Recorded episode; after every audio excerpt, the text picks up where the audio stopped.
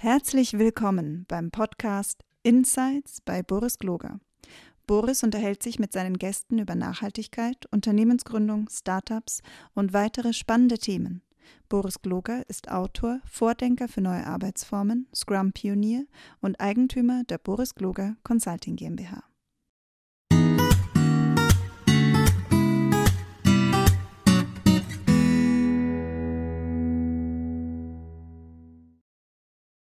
Hallo und herzlich willkommen. Ich bin Boris Gloger. Schön, dass ihr wieder zuhört. Und ich habe mir heute den Peter Van Door eingeladen. Und äh, Hallo. Der Van, hallo. äh, der, ähm, Peter Van Door ist ein wahnsinnig interessanter äh, Mann. Der hat nämlich äh, unter anderem sorgte dafür, dass es den NGO oder Sustainability Award, ich kriege es jetzt gleich durcheinander, in, in Österreich gegründet. Aber lieber Herr Van Door, erzählen Sie mal was über sich. Wer sind Sie dann? Ah, wer bin ich denn? Das ist ja eine, eine tiefgehende Frage. Ich beantworte es mal äh, aus dem professionellen Kontext raus. Ähm, ich bin einerseits der, einer der zwei Leiter des Social Entrepreneurship Centers hier an der WU Wien. Also WU steht für Wirtschaftsuni. Ähm, das ist so der akademische, ins Angewandte blickende Teil äh, meiner Arbeit. Und andererseits bin ich Gründer des Social Impact Awards. Das ist ein Preis slash äh, Ausbildungsprogramm für junge und angehende Social Entrepreneurs in aktuell 18 Ländern. Das ist so die, also die, so die Doppelrolle einerseits Academia, andererseits aber auch durchaus der, der Praxis zugewandt. Na, wie, wie, wie, gründet man so einen, so einen ähm, Award? Wie macht man das? Um, ähm, also so ein Award an der WU gründen äh, ist ein äh, Hineinstolpern in etwas, was einen Freude macht. Also Okay. Wir, haben, wir haben da eigentlich die Erfahrung gemacht damals, die, die, die viele Gründer haben. Ähm, du fängst an mit einer Idee, die dir Spaß macht, wo du vielleicht auch selber eine, eine, eine Anwenderperspektive hast. Also ich dachte mir einfach als Student, ich hätte mich gern mit dem beschäftigt, was ich mit meiner Wirtschafts- und Entrepreneurship-Ausbildung äh, tun kann, das jetzt vielleicht äh, vorrangig irgendwie ein gesellschaftliches Ziel hat. Und äh, ja, war dann irgendwie junger Dissertant und äh, bin zum Glück in einem Kontext gewesen, wo ich ausprobieren durfte. Also das war am Institut für Entrepreneurship. Ähm, das, glaube ich, kennt man zumindest in Wien auch ganz gut.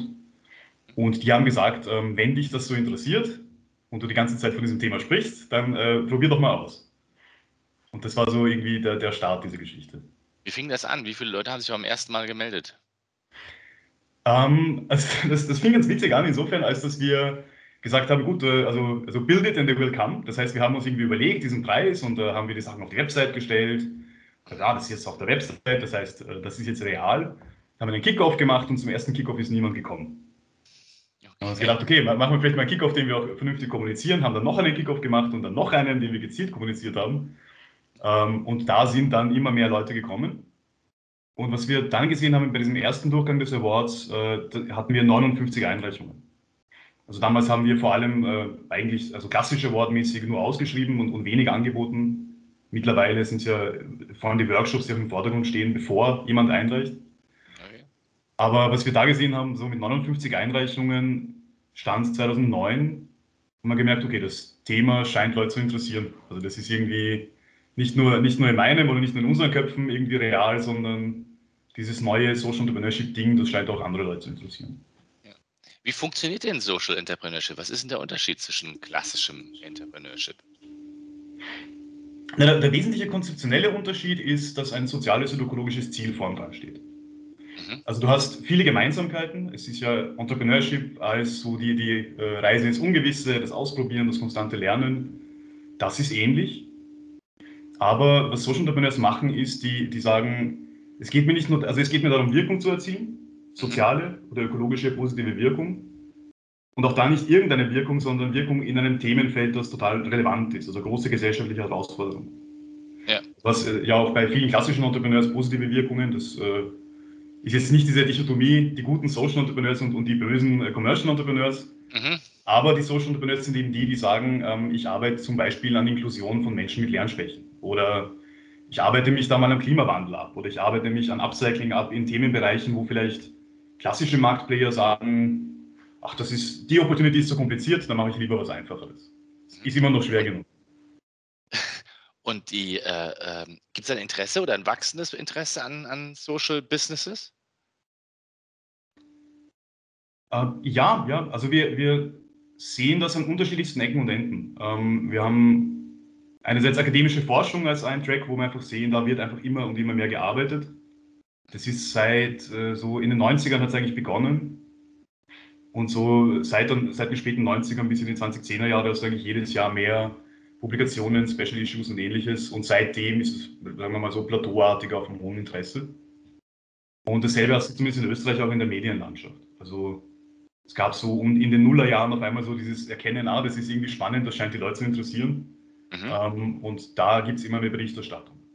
Was jetzt aber, also wir hatten lange Zeit nicht die Daten, ich verwende diese Proxys, weil wir einfach die Daten nicht haben. Mhm. Ähm, aber aktuell zum Beispiel erheben wir, äh, wie viele Social Entrepreneurs es in Österreich gibt.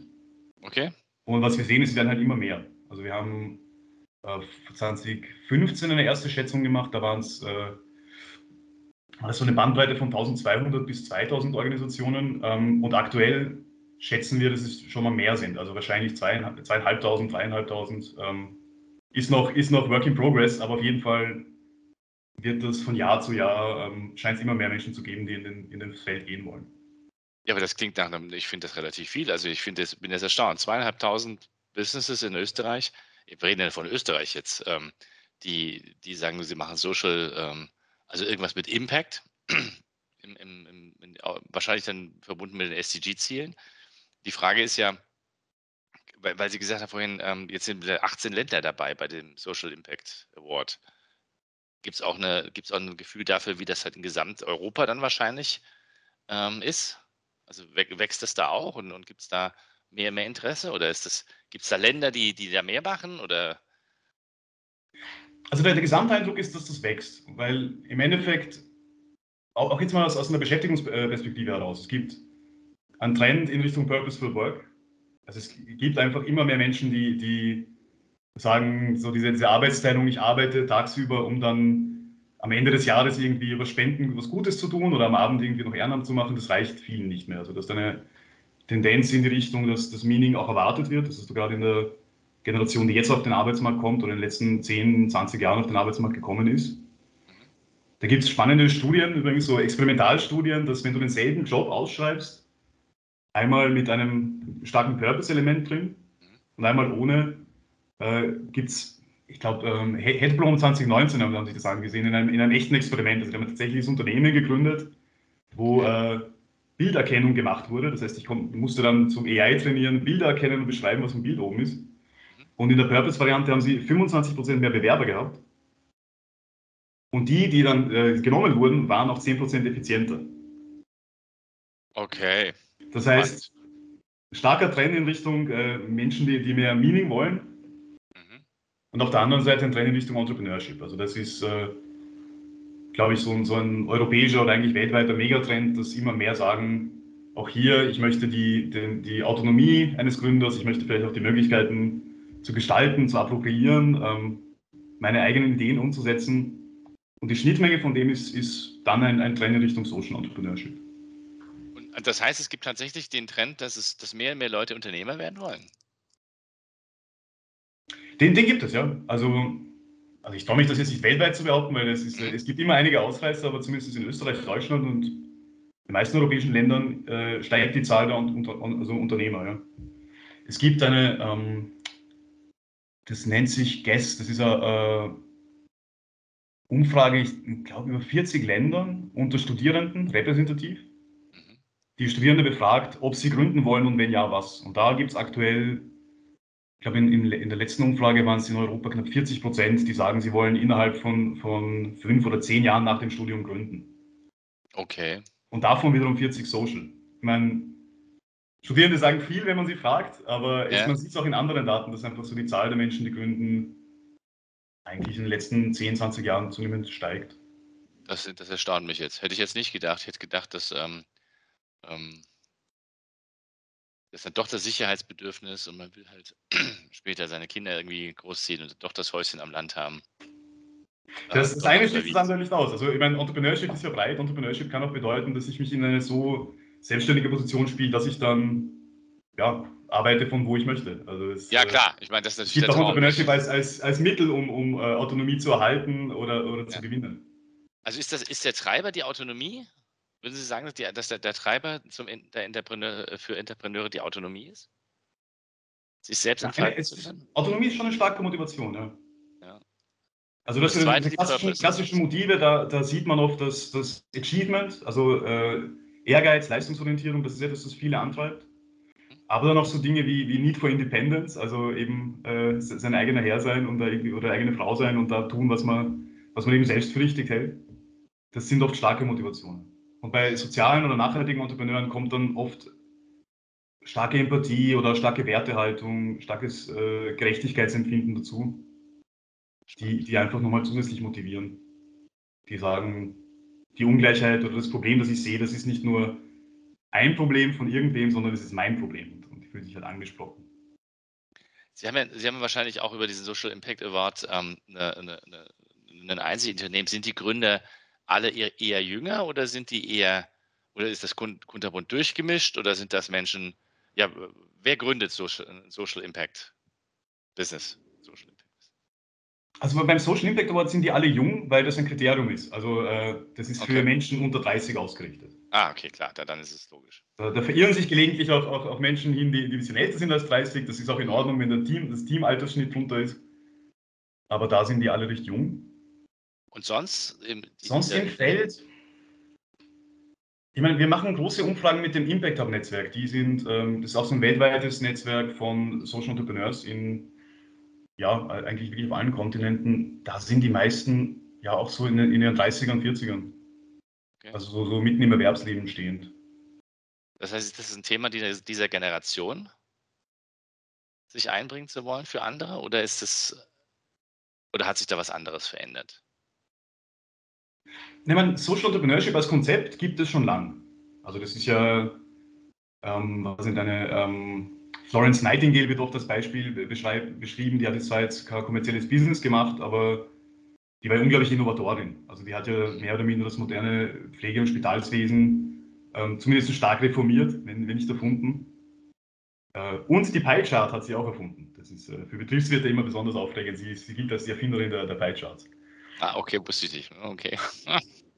Oder auch so, so Reifeisen und viel. Also es gibt viele so Gestalten im Laufe der Geschichte, die, die so als Unternehmerpersonen oder Persönlichkeiten beschrieben werden. Was aber neu ist, ist der Diskurs. Also eben, dass darüber geschrieben und besprochen wird. Und ich glaube, das ähm, geht eben auch einher mit immer mehr Menschen, die diesen Pfad spannend finden. Und das ist, das ist, schon, das ist schon ein Trend, der, also mal, mal schauen, wie er sich fortschreibt, da bin ich auch selber gespannt. Aber ist schon ein Trend der letzten Jahre eben in Richtung Entrepreneurship, in Richtung mehr Meaning und jetzt zunehmend auch, ähm, also Klopfer auf Holz, aber auch der Weg in die Curricula der Unis, äh, der Weg in die öffentlichen Förderlandschaften. Ähm, das wird zunehmend ein Teil des, ja, letztlich beruflichen Repertoires von Menschen. Ähm, wie ist denn das mit dem, ähm, mit dem Erfolg dieser Businesses? Weiß man darüber etwas? Also sind die, sind die per se erfolgreicher? Sie haben es vorhin schon mal kurz erwähnt, dass Purpose-Driven offensichtlich was bringt, weil ich kriege anscheinend bessere Leute oder, oder ähm, besser ist das falsche Wort. Äh, Menschen, die begeisterter sind für mein Unternehmen und vielleicht sogar eine höhere und deswegen eine höhere äh, äh, äh Rezepienz meiner meine Anzeigen. Aber wie ist das mit den mit diesen Social Entrepreneuren? Sind die verglichen mit den anderen erfolgreicher? Das ist eine, gute Frage. Also, das ist eine gute Frage. Es, ist, es lässt sich nicht so ganz eindeutig beantworten, weil also unter sonst gleichen Bedingungen gehen ja Social Entrepreneurs oft eben dorthin, wo der Markt äh, meint, das ist jetzt nicht die beste Idee, die ich habe. Also vielleicht ein plakatives Beispiel, äh, die Vollpension in Wien kennen viele, das ist ein, ein Mehrgenerationen-Café. Mhm. Das ist ein Kaffeehaus, wie es in Wien äh, auch nicht so wenige gibt. Aber ähm, dort hast du ähm, armutsbetroffene, äh, ältere Menschen, oft Frauen, oft auch, auch welche, die eben auch schon länger vom Arbeitsmarkt weg sind und die arbeiten mit. Das heißt, es hat so eine Arbeitsmarktintegrationskomponente, ist aber zugleich auch ein, ein lässiges Café. Und da hast du einen Trade-off. Also je mehr von, von den Frauen du einstellst, die als Mission, also letztlich als die Mission erfüllen und dort wichtig sind, umso falls die jetzt nicht genauso schnell sind wie, wie, wie der sonstige Staff, umso mehr kostet dich das. Ja. Und die Kunst des Social Entrepreneurs ist, dass sie diesen Widerspruch auflösen oder möglichst gut moderieren, indem sie sagen, ähm, das ist halt eine super spannende Marke und die Menschen kommen aber, weil sie diese, diese Oma-Experience haben möchten, weil sie sagen, das ist aber richtig gute Kuchen, weil sie die Mission mögen. Ähm, aber so ein Trade-off moderieren ist halt jetzt nicht immer einfach. Also an sich ähm, glaube ich, also ich, ich, glaube, dass die besseren Mitarbeiter kommen und die besseren Kapitalgeber und die bessere Presse. Mhm. Aber ich glaube, die brauchst du auch als Social Entrepreneur oft, um zu kompensieren, dass du eben vielleicht nochmal ein Tick was Komplizierteres machst, das ähm, als Business Case auch nicht so stark trägt. Wie entwickelt man ein Social Business Business Case? Also muss ich irgendwas anderes machen als bei einem klassischen Ansatz? Also gibt es da oder gibt es da ent, ent, ent, entsprechende Komponenten, die sagen, okay, äh, es hat sich herausgestellt, wenn du Folgendes machst, also ein bisschen was haben Sie ja gerade schon äh, durch die Blume verraten, dann ähm, ist, ist vom Erfolg gekrönt ist das falsche Wort, aber ist die Wahrscheinlichkeit, dass es funktionieren kann, höher? Also kann man das lehren? Also ich, also ich habe eigentlich gute Erfahrungen gemacht, also in unseren Programmen und der Lehre, ähm, mit dem, was im, im kommerziellen Startup als, als Lean Startup Prozess läuft. Also wirklich dieses schrittweise Lernen, das ist für Social Entrepreneurs nicht anders. Also mit Hypothesen aufstellen und die möglichst schnell validieren, möglichst schnell schauen, ob das, was in meinem Kopf Sinn macht, auch irgendwer da draußen tatsächlich braucht. Das ist jetzt egal, ob ich irgendwie ein, ein Cryptocurrency-Entwickler bin oder ob ich äh, für Menschen mit Lernschwächen ein Arbeitsmarktintegrationsprogramm mache. Also da schnell hinausgehen, schnell validieren, schnell weiterentwickeln, ähm, das ist immer, immer eine clevere Variante. Also das ist, glaube ich, so, so eine Gemeinsamkeit. Ähm, vieles ist halt dann feldspezifisch anders. Also die Geschäftsmodelle sind dann vielleicht andere. Möglicherweise ist meine Zielgruppe nicht die, also die Zielgruppe der Leistungen ist möglicherweise nicht die, die dafür bezahlen kann. Also wenn ich jetzt zum Beispiel eine, eine bedrohte Tierart schützen möchte, dann wird diese bedrohte Tierart mich wahrscheinlich nicht dafür bezahlen können.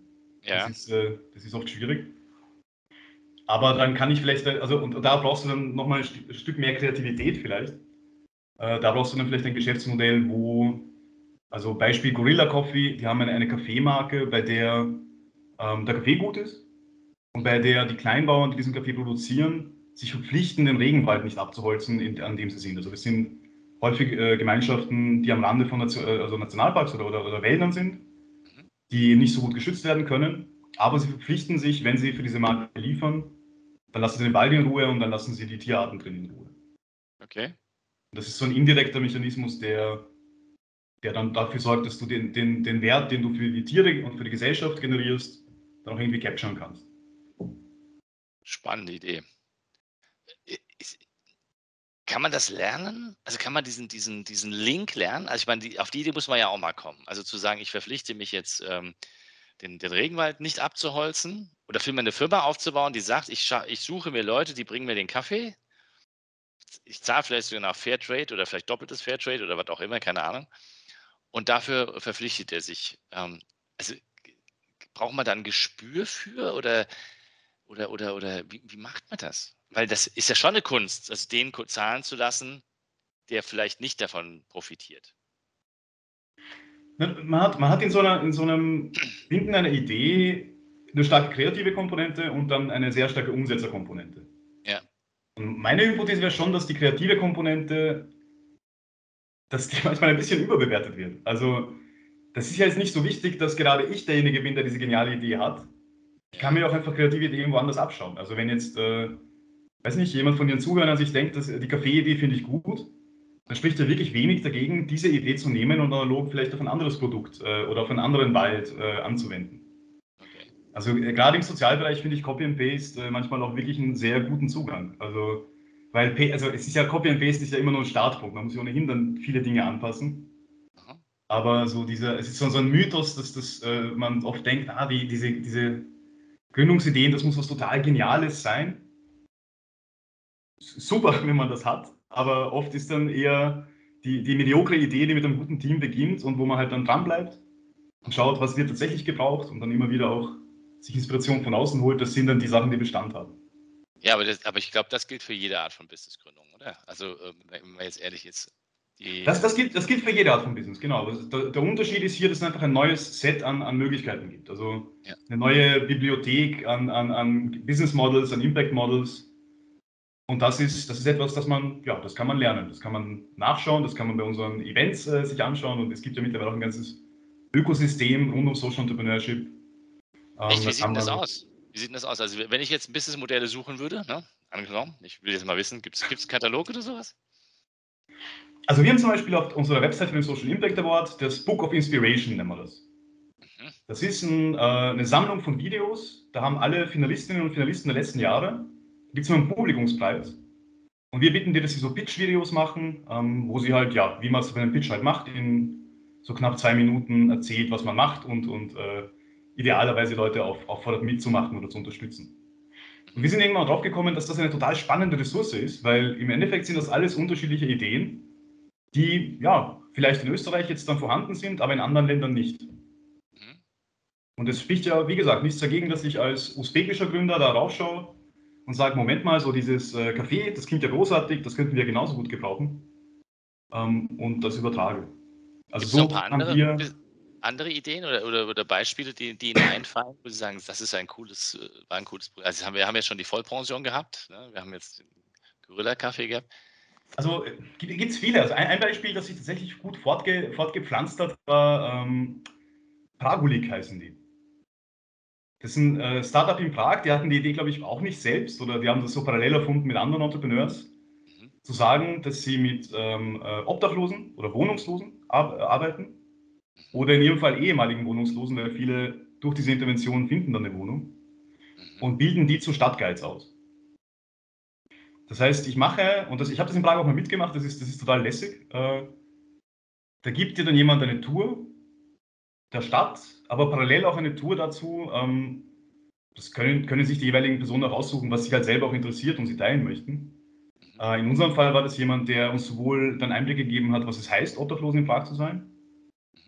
ähm, und hat dann auch so erzählt aus seinem Leben, 70er, 80er in Prag, was sich da so getan hat in der Kunstszene, so kurz vorm Umbruch super spannend. Ähm, ist etwas, das, das ist bereichernd, das, das macht eine Freude, wenn man mittut. Erweitert die Perspektive und zugleich ist halt, ja, schafft Beschäftigung für Personen, die sich total schwer tun, sonst eine Beschäftigung zu finden. Ja. Und das funktioniert in Prag, wurde dann aber einige Jahre später in Österreich auch angeboten. Also wir haben jetzt in Wien die Shade Tours. Ein bisschen ein anderes Konzept, aber analoge, analoge Situation. Du kannst eine Tour machen mit jemandem, der wohnungslos war oder noch ist. Und der erklärt dir, was zum Beispiel gerade in der Stadt Wien, wo ja Wohnungslosigkeit versucht wird von unterschiedlichen Akteuren äh, zu bearbeiten, ähm, was das heißt. Also kann ich, kann ich auch allen Hörerinnen und Hörern empfehlen, wenn man mal äh, Lust hat, äh, outdoors unterwegs zu sein, gerade in Corona-Zeiten. Ähm, Shade Tours sind, sind da ein ganz, ganz witziger Anbieter. Und Spannend. Guten Nachmittag. Aber es gibt auch viele andere. Also das waren jetzt alles so No-Tech, ähm, No-Tech-Sachen. Ähm, mhm. äh, super Beispiel, das wir in Russland äh, äh hatten, die, die den Social Impact Award gewonnen haben, dort 2012, glaube ich. Äh, die produzieren Prothesen für Kinder, die, die ähm, also wo ein, wo ein Teil eines Gliedma einer Gliedmasse fehlt. Und die haben eine Prothese entwickelt, ähm, die einerseits eine funktionale Prothese ist, das heißt, die äh, interpretiert die Muskelbewegungen des, des noch vorhandenen ähm, Teils und übersetzt sie in Bewegungen der Prothese selbst. Mhm. Das ist eine Technologie, das machen andere auch, die machen es halt sehr, sehr gut. Und was sie zusätzlich gemacht haben, ähm, ist, sie haben Prothesen neu interpretiert. Also sie haben gesagt, lass uns diese Prothese zu etwas machen, das nicht nur irgendwie eine fast so gute Hand ist wie eine, wie eine äh, biologische Hand, sondern äh, lass uns zusätzliche Functionalities einbauen und haben dann zum Beispiel so Dinge gemacht wie eine, einen Drohnencontroller einbauen. Das heißt, wenn jetzt dann irgendwie das achtjährige Mädchen, das diese Prothese braucht, diese Prothese hat, dann ist das nicht nur einfach eine Prothese, sondern ja, letztlich etwas richtig Cooles, auf das man stolz sein kann, dass das irgendwie Freude macht. Ja. Ah, das ist ja mal eine coole Idee. Ich finde die Idee genial, einfach zu sagen, es ist halt keine echt, also es ist, es ist ein Handersatz, klar, es ist eine Prothese, aber dann kann es auch gleich schon wieder mehr sein, schon fast in die Richtung Bionik. Genau, das kann ja auch die, das, das Pistorius-Bein sein, äh, jetzt mal seine, seine Nachgeschichte ausklammernd, mit dem einfach schneller ist als jeder andere. Also, ja. Das, ist, das ist schon, also da, da widerspreche ich mir jetzt ein bisschen, äh, das ist schon ein kreatives Element, das natürlich hilft. Also wenn man so eine richtig coole Idee hat, ja. das trägt dann schon auch mal weit. Ja, definitiv. Ähm, Gibt es irgendeinen Trend in dem Social, Social äh, Business? Also, dass, dass man sagen kann, also da zeichnet sich gerade ab, die und die Themen ähm, werden von den Gründerinnen gerade aufgenommen?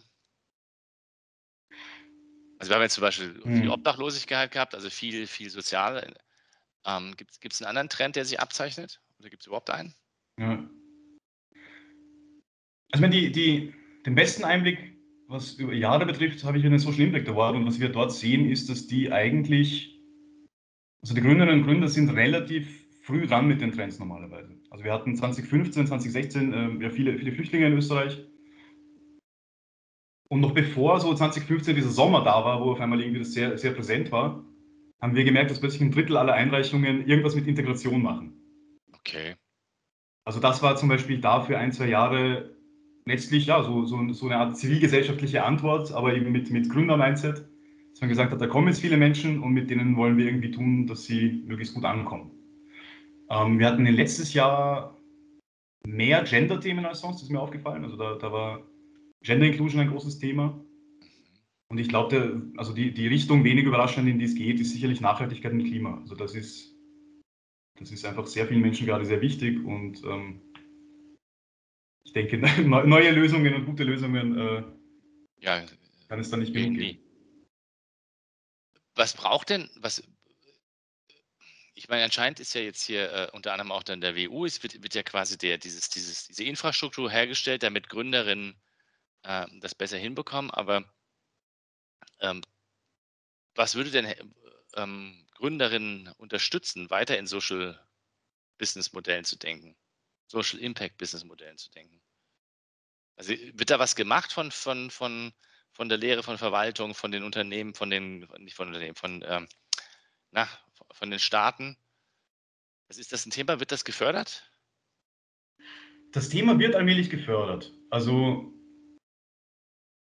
was wir, ähm, das, also wir, wir, wir, begleiten so dieses Thema jetzt in Österreich so seit, seit naja, knapp zwölf Jahren. Mhm. Ähm, und die Diskussion hat sich völlig verändert. Also in den ersten paar Jahren, wenn, wenn wir über Social Entrepreneurship gesprochen haben, dann war das immer ein, ein großes Hä und was ist das? Und sind das jetzt Vereine oder sind das nicht Vereine? Also da hast du sehr stark so diese, diese Verankerung in rechtlichen äh, Logiken drin gehabt. Ja, ja. Das findet man immer noch zuhauf, aber trotzdem gerade bei, bei also jetzt mal öffentlichen Förderagenturen und Ministerien in Österreich kommen dann öfter noch mal spannendere Fragen. Also eben nicht mehr, was ist das, sondern ja, verstanden, darum geht's, aber eben, wo sind Förderlücken? Ähm, wer, wer braucht uns besonders, wer braucht uns vielleicht weniger? Ähm, und wir haben in den letzten Jahren, äh, hat beispielsweise die AWS Förderinstrumente entwickelt. Ähm, und, das ist vielleicht sogar der größere Schritt, sie hat bestehende Förderungen, die eigentlich primär für Kreative und Kommerzielle ausgelegt waren, erweitert, aufgemacht. Also mittlerweile kann man dort mit einem, mit einem Social Impact Projekt auch ziemlich gut reinkommen in bestehende Förder, Förderschienen. Detto, äh, FFG, Detto Wirtschaftsagentur Wien und viele andere. Das heißt, so die, die, die öffentliche Hand hat, glaube ich, verstanden, worum es da geht und hat begonnen, da Strukturen zu bauen. Detto Acceleratoren, also es gibt ähm, die, die Impact Hub Community, die ich vorher schon kurz erwähnt habe. Das ist eigentlich so die größte Anlaufstelle in Österreich und ich glaube mittlerweile auch in Deutschland. Sie sind irgendwie in 100 Städten aktiv und ich glaube, davon sind zumindest fünf in Deutschland. Ähm, das sind so Anlaufstellen eben für Social Entrepreneurs relativ spezifisch. Also wenn ich dort hingehe, dann finde ich einen Coworking Space, wenn ich den brauche. Ich finde aber dort eben auch ein, ein Netzwerk von 10, 20, 100, vielen hundert ähm, Social Entrepreneurs in meiner Stadt. In Wien beispielsweise 600. Das heißt, es hat sich eben so ein Ökosystem 600 in Wien, stark. In Wien, in Wien im Impact Hub sind es, glaube ich, 600, vielleicht noch ein bisschen mehr. Also das ist ein ganz, ein ganz guter Knotenpunkt. Ähm, Detto Social Impact Award oder das Social Entrepreneurship Network Austria und viele andere. Also es gibt mittlerweile viele private Akteure, die was tun und auch die öffentliche Hand eben, die, die verstanden hat. Was, was sich auch entwickelt, und da bin ich gespannt, auch wie wohin die Reise geht, sind, sind private Investoren. Also es gibt immer mehr Investoren die, oder Business Angels, die sagen, das, was im VC funktioniert, im Venture Capital, also quasi hochriskante Projekte unterstützen und davon ist dann irgendein Moonshot dabei oder irgendwas, was so richtig, ja. richtig durch die Decke geht. Ähm, da gibt es erste Anläufe auch. Mehr, mehr in Deutschland als in Österreich, aber durchaus einige Dutzende in Österreich, die, die auch versuchen, ähm, ja, mit so einem Investoren-Mindset äh, zu unterstützen. Super. Klingt ja toll. Wie sieht denn, wie sieht denn ähm, Können Sie ein bisschen was über den Studiengang erzählen? Ich glaube, Sie haben ja, haben, haben Sie vorhin erwähnt, ne? es gibt Studiengänge, wo man das auch studieren kann. Wie funktioniert der? Also wir haben, wir haben verschiedene Angebote. Wir haben ähm, an der WU gibt es Kurse, die kann man, wenn man Management studiert, äh, mit einem Fokus auf Drittsektor oder wenn man Entrepreneurship studiert, kann man dann so einen Kurs teilnehmen. Ähm, und was wir dann normalerweise an der WU intern machen, ist, das sind nicht immer alle Menschen, die gleich gründen wollen. Viele von denen wollen das Studium auch mal beenden. Insofern äh, bringen wir das nicht in eine Gründerrolle, sondern wir bringen sie zusammen mit Gründerinnen und Gründern oder auch ähm, großen NGOs, die innovativ, äh, also Innovationsthemen haben. Ähm, zum Beispiel, also es gibt in Österreich ja einige wie Caritas oder Rotes Kreuz, die, die eigene Innovationsabteilungen aufbauen oder aufgebaut haben auch schon länger. Und da spannen wir dann die Studierenden in kleinen Teams zusammen mit diesen äh, NPOs oder auch Organisationen oder auch Unternehmen und arbeiten da an bestimmten Fragestellungen. Also sie machen Marktstudien oder testen Prototypen ähm, und schauen eben, dass wir da externe Innovationen weiterbringen. Cool.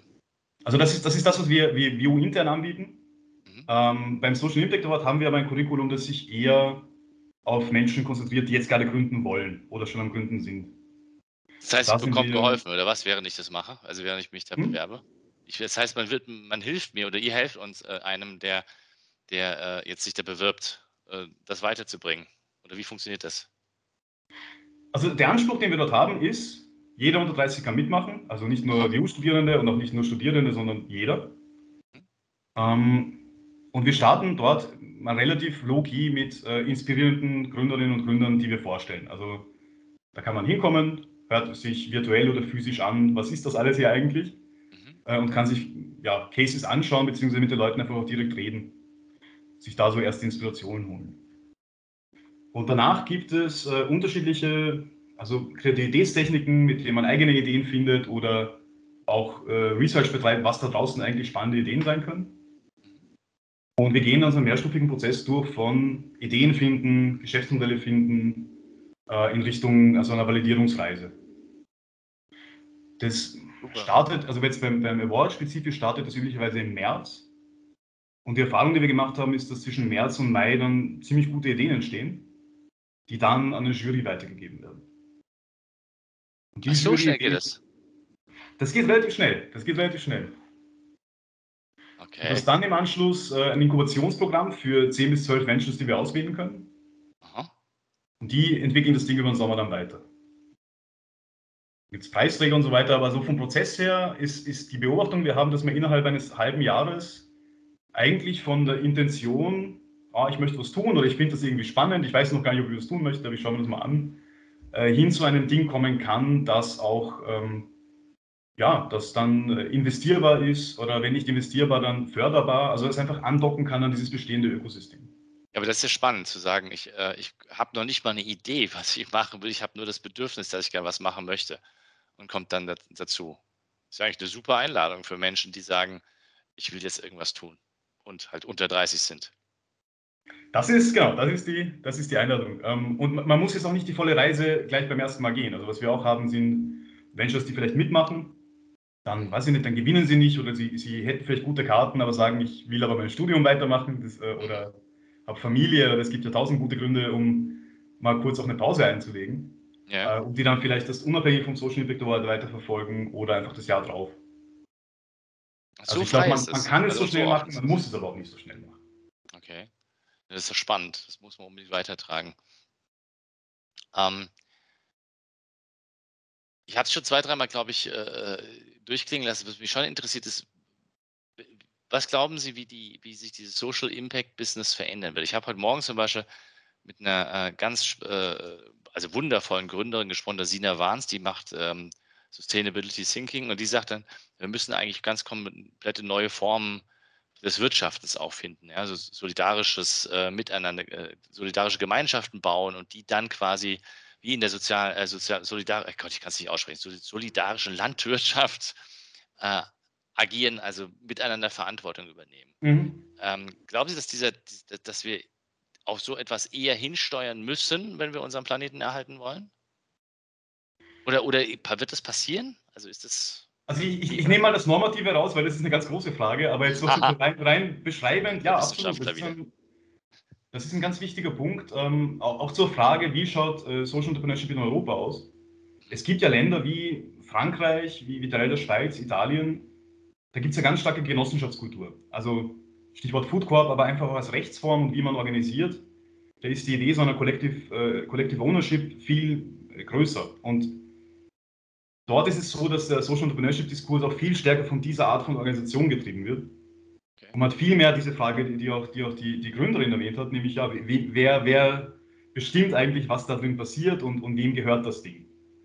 Und das ist auch etwas, das ähm, nehme ich auch schon wahr in den letzten ein paar Jahren in Österreich, auch in Deutschland, dass jetzt nicht zwingend die Genossenschaft als Idee auftaucht, aber die Frage, wie organisieren wir uns intern auf, auf eine ja, egalitärere Weise. Also da sind oft äh, so zirkuläre Konzepte der Organisation, äh, Holocracy als Beispiel, aber auch viele andere, die finden dann oft Eingang schon sehr früh in der Organisation. Also schon kurz nach der Gründung sagen dann, also entweder wird es schon holokratisch gegründet, das habe ich jetzt seltener gesehen, aber da gibt es oft eben Gründerinnen und Gründer, die sagen, ich will jetzt eigentlich nicht, dass das jetzt auf alle Zeiten von meiner Person abhängt oder von, von einer Nachfolgerin, sondern wir bauen das gleich so auf, dass möglichst viel Verantwortung aufgeteilt wird.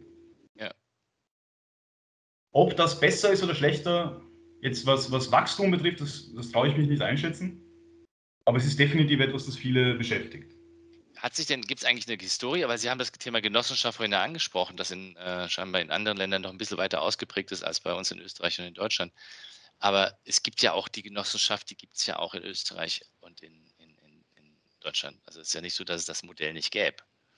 Warum haben die sich denn da nicht durchgesetzt? Ah, das ist eine, eine, eine gute, gute, Frage. Da, da, müsste man jetzt einen Genossenschaftsrechtler dabei haben. Ah. Weil, das, weil, weil, Sie haben völlig recht. Also wenn es in den landwirtschaftlichen Bereich geht und im ländlichen Raum sind Genossenschaften in Österreich auch absolut weit verbreitet.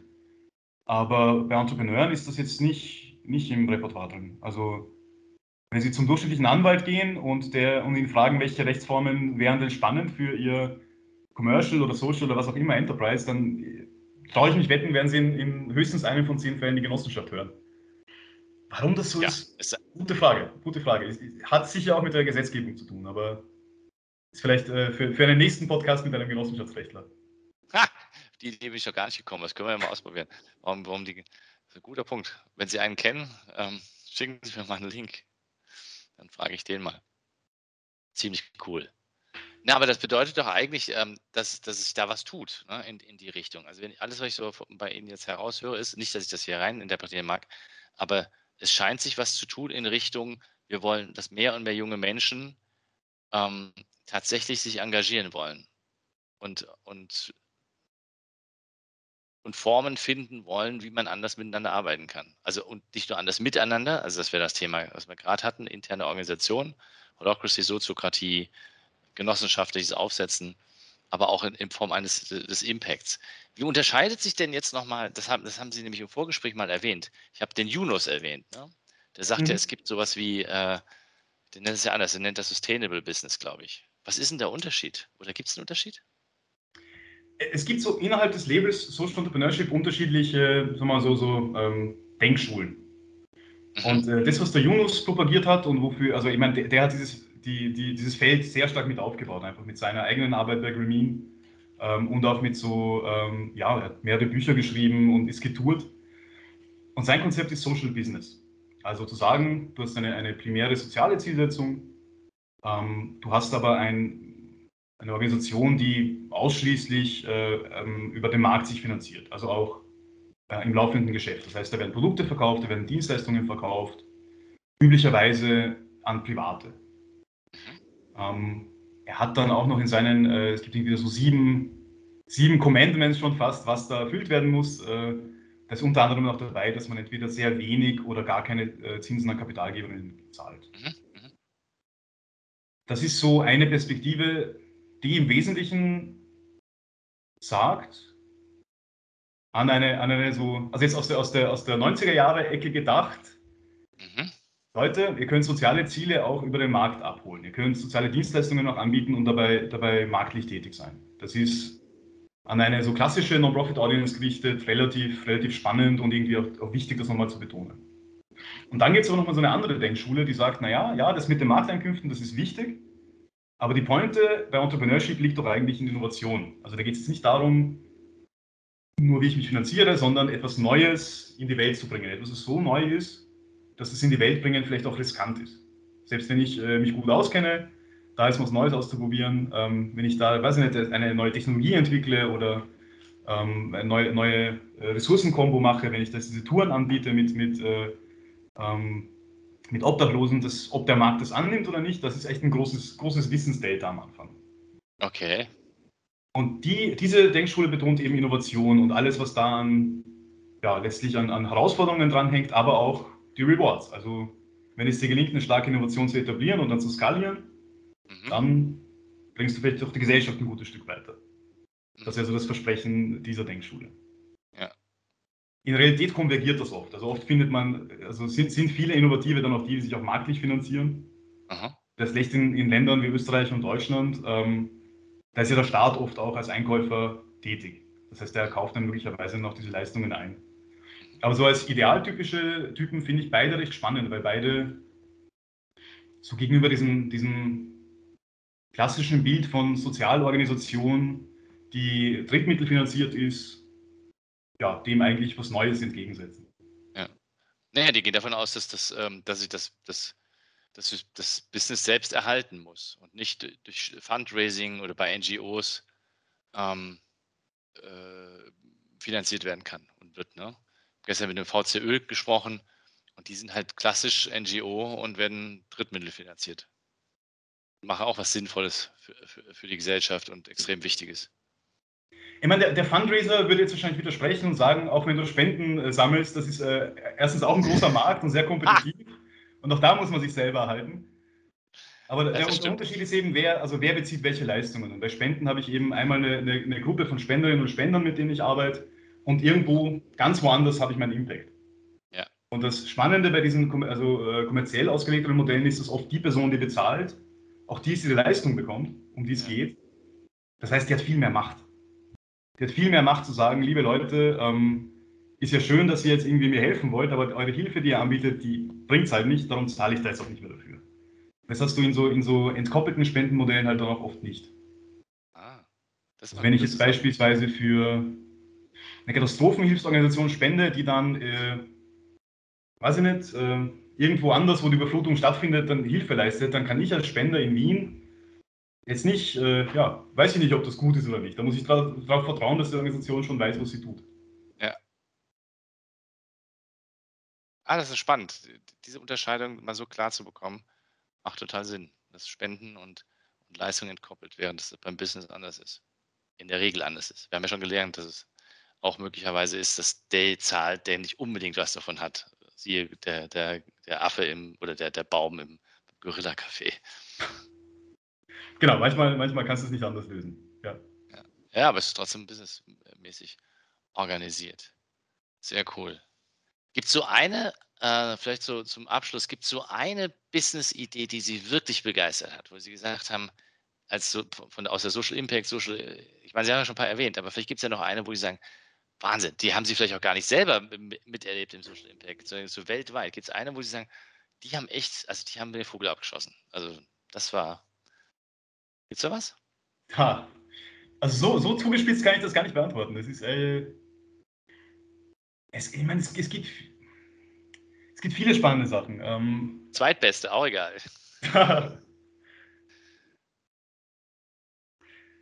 Also ich meine, wer, wer als jetzt in Österreich äh, so sicher einer der inspirierendsten äh, Gründungen ist, ist Atempo. Ähm, sitzt in Steiermark. Die arbeiten mit Menschen mit Lernschwächen. Ähm, und das wäre so das klassische Bild, das man da hat, ist so, wie das früher mal geheißen hat, irgendwie die geschützte Werkstatt und dann, dann lässt man die Menschen mit Lernschwächen irgendwie mitarbeiten, aber die können nicht so gut arbeiten. Also eigentlich so ein total defizitorientiertes Modell. Ja, es war so, was, so, was so, so, Kindergarten, so in so einer Werkstatt, das habe ich mal mitgemacht als Zivildienstleistender vor 30 Jahren oder so. Das gab es schon. Also, ne? diese Werkstättengeschichte. Wie, wie war die Erfahrung? Nein, es war ein Verein und der hat halt, der hat halt unter anderem so eine Werkstatt gehabt. Ich habe im Kindergarten, also in der Kindertagesstätte gearbeitet und die hatten halt auch so eine Werkstätte. Und das war total toll. Also die hatten dann ihre Auskommen, aber es war nie, also es war immer das, das der Nimbus eigentlich, man unterstützt die eigentlich. Man macht es halt so aus so einer mhm. Wohltätigkeitshaltung ähm, heraus. Mhm, mhm. Ja, das, ich, ne, das ohne dass jetzt deswegen so Macht das mit drin, ne? ja. ja. Ja, also ist gar nicht so im. Stimmt, das fällt mir jetzt gerade erst auf. Es, es, war immer so ein, man macht das für die quasi. Mhm. Und was die Tempo machen, also ich, ich glaube, ich bin jetzt nicht sicher, ich glaube, die haben auch sowas so mit der Arbeit begonnen, haben dann aber neue Sachen entwickelt. Also die haben zum Beispiel ein, äh, ein Angebot, bei dem sie äh, Texte auf leichter Lesen-Format übersetzen. Ich weiß nicht, ob, ob, ob, Sie das kennen. Leichter Lesen ist letztlich ähm, eine übersetzte Textsorte mit kürzeren Sätzen, simpleren ähm, Sätzen, die darauf abzielt, dass Menschen, die die Sprache nicht so gut sprechen, weil sie vielleicht eine Lernschwäche haben oder weil sie eben die Sprache noch nicht gelernt haben oder weil es ein komplizierter Sachverhalt ist, dass sie das besser verstehen. Ja, ich kenne es nur für Kinder. Gibt es das? Es gibt Tagesschau für Kinder. Genau, genau. Oder für Kinder. Also es gibt ja, es gibt ja ganz viele Menschen, die ja. aus irgendeinem Grund jetzt vielleicht nicht äh, können oder wollen, irgendwelche Satzungetümer da irgendwie zu, zu, zu entziffern. Und was, was, was die anbieten, ist, dass sie solche Texte redigieren. Äh, redigieren. Und zwar unter Einbindung dieser Menschen mit Lernschwächen, die entweder selbstständig oder mit Menschen ohne Lernschwächen dann so einen Text durchgehen und sagen, okay, das ist klar, das ist nicht klar, das könnte man vielleicht umformulieren. Das ist so eine Art Lektorats- und Übersetzungsarbeit. Und das ist ein Ding, das, das hebt total ab. Also das, das ursprünglich war das Ziel, ja, dann schaffen wir diese leichter, leichter lesen äh, Texte dort, wo es braucht, dort, wo man es halt irgendwie braucht, gerade in, in öffentlichen Ämtern. Und dann hat man irgendwann mal gemerkt, dass es sehr, sehr viele Menschen gibt, die diese leichter lesen Formate brauchen. Und mittlerweile hast du in der, in der größten ähm, Nachrichtenseite Österreichs, ORF.at, hat seine eigene leichter Lesen-Sektion. Weil man einfach merkt, das ist total inklusiv und das ist sinnvoll und wichtig. Und was am Backend passiert ist, dass da aber Jobs geschaffen werden für Menschen mit, mit Lernschwächen, die ja da jetzt nicht irgendwie aus, aus äh, äh, Wohltätigkeit dabei sind, sondern weil man sie braucht, weil sie halt einschätzen können, was ist verständlich und was ist nicht verständlich. Ja. Ähm, hat auch noch einen anderen spannenden Aspekt, das ist nämlich eines der ersten und erfolgreichsten Social Franchise-Systeme in Österreich. Also wir haben jetzt gestartet eben in Graz und, und in Wien und haben dann irgendwann mal gemerkt, okay, es, also quasi unser Mandat ist in, an diesen Standorten, aber es gibt wirklich viel Nachfrage auch aus anderen Teilen äh, der Welt, die, die das auch implementieren wollen. Und dann haben die ein Franchise-System, wie man es auch von McDonald's und Co. kennt, aufgebaut, wo kodiert ist, was sind die wichtigen Prozesse, was sind die wichtigen Schritte, äh, was sind Ressourcen, die wir auch gemeinsam haben können, wie eine Marke oder, oder Websites und ähnliches. Ähm, und haben das skaliert auf einige Dutzend Standorte. Sagenhaft. Also das, das sowas finde ich dann schon auch sehr inspirierend. Also ja. Hat halt einer eine Idee gehabt und hat es weitergezogen. Finde ich cool. Auf die Idee muss man aber echt noch kommen, oder? Dass das leichter, leichter Lesentexte tatsächlich was sein könnte, dass das andere, obwohl, ja, es pivotiert, ne? Die haben einfach angefangen, fanden das sinnvoll und haben dann gemerkt, sie brauchen, mhm. andere brauchen es auch. Aber das, das Geniale bei, bei Social Franchise, aber auch ähm, anderen Formen der Diskriminierung ist, selbst wenn ich nicht draufkomme, ist vielleicht wer anderer schon draufgekommen und hat das prepackaged ja. und dann kann ich als, als unternehmerisch denkender Mensch sagen, okay, passt, dann nehme ich das in Lizenz und fange mal an. Ähm, und das, das finde find ich eigentlich echt auch einen cleveren Zugang. Also so, so sehr ich dann auch irgendwie selber immer, immer Lust habe an Ideen generieren und, und den Spaß an der Kreativität verstehe, äh, glaube ich, wenn man, wenn man wirklich Bock hat, was umzusetzen, dann ist es oft besser, man schnappt sich so eine Idee, legt mal los und schaut, was einem im Prozess auffällt. Ich glaube, das ist ja der Ratschlag, den Sie ganz am Anfang auch schon mal gebracht haben und den finde ich ja völlig faszinierend. Also zu sagen, ich muss als Gründer nicht unbedingt meine Ideen ähm, muss keine Idee haben. Das finde ich, das find ich, find ich eigentlich total lustige Idee. Die, die Idee finde ich an sich schon mal genial, so als Meta-Idee. Geh einfach los und sag, du willst was machen und, und geh zum Beispiel zum Social Impact Hub, Hub äh, nein, Quatsch, zum Social, zum Social Impact Award und frag die mal, ob man äh, Unterstützung kriegt. Ja. Weil, hm. Also immer, immer sehr gerne. Immer, oder auch zum Impact Hub, äh, weil Sie ihn erwähnt haben, die, die, die machen das auch das ganze Jahr über. Super. Ja, klau einfach die guten Ideen von anderen und mach sie nochmal. Ich meine, wenn man, wenn man reinschaut in, in Studien, wo, wo kommen die Ideen üblicherweise her, gibt es ja nochmal eine spannende Geschichte. Die meisten haben ihre Ideen nämlich in einem Anstellungsverhältnis. Meistens in ihrem ja. früheren Anstellungsverhältnis. Also das ist so branchen, branchenübergreifend, das ist die allergrößte Zahl immer die, die gesagt haben, ich habe eine Idee und ich finde in meiner Organisation nicht die Möglichkeit, das umzusetzen. Ja. Dann ich halt aus. Die ganz großen Karrieren von Rospero und wie sie nicht alle hießen, Electronic Data Systems damals, ganz viele IBM-Auskopplungen, ganz viele McKinsey-Auskopplungen, ganz klar, logisch. Die kamen daher. Ja, ja.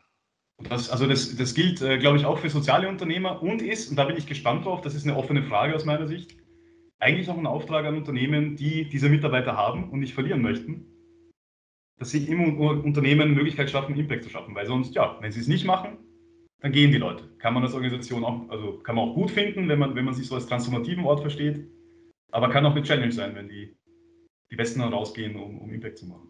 Genau, das ist genau das ist unter das Problem auch in meiner Firma, ganz klar. Das ist genau das, was wir versuchen. Ich probiere bei mir im Unternehmen möglichst die Leute dazu zu kriegen, solche Ideen zu generieren und dann aber da zu bleiben und es bei uns zu machen. Also Disclaimer, wer beim Social Impact Award eine gute Idee entwickelt, äh, ist, äh, dem ist es freigestellt, sie draußen oder drin in der Organisation zu entwickeln. Also. Ja, das sage ich mal meinen, meinen Leuten, die unter 30 sind, sonst was ich was einfallen. Tausend Dank für Ihre Zeit, Herr Wandor. Das war wirklich, wirklich inspirierend. Vor allem jetzt das, die, die letzten paar Minuten, wo Sie nochmal gesagt haben, bringt einfach, kommt einfach mit der Bereitschaft und wir finden eine Idee, die funktionieren könnte. Oder nehmt ein Franchise, ein Social Franchise mit. Dass das überhaupt schon gibt, finde ich cool. Sehr ich, kann, äh, ich kann Ihnen gerne im Nachgang noch den Link schicken zu, zu den Organisationen, die ich genannt habe. Schrecklich gern, weil, dann, weil wir werden jetzt noch einen Text dazu schreiben und da packen wir die dann in den Text hinein und dann können die Leute direkt draufklicken und sich informieren. Super. Tausend Dank. Ja, vielen Dank für die Einladung. Diese und weitere Podcast-Folgen findest du auf Spotify, Apple Podcasts, YouTube und natürlich auf der Website www.insights bei borisgloger.com. Boris Gloger Consulting ist deine agile Strategieberatung. Besuch uns auf der Website www.borisgloger.com.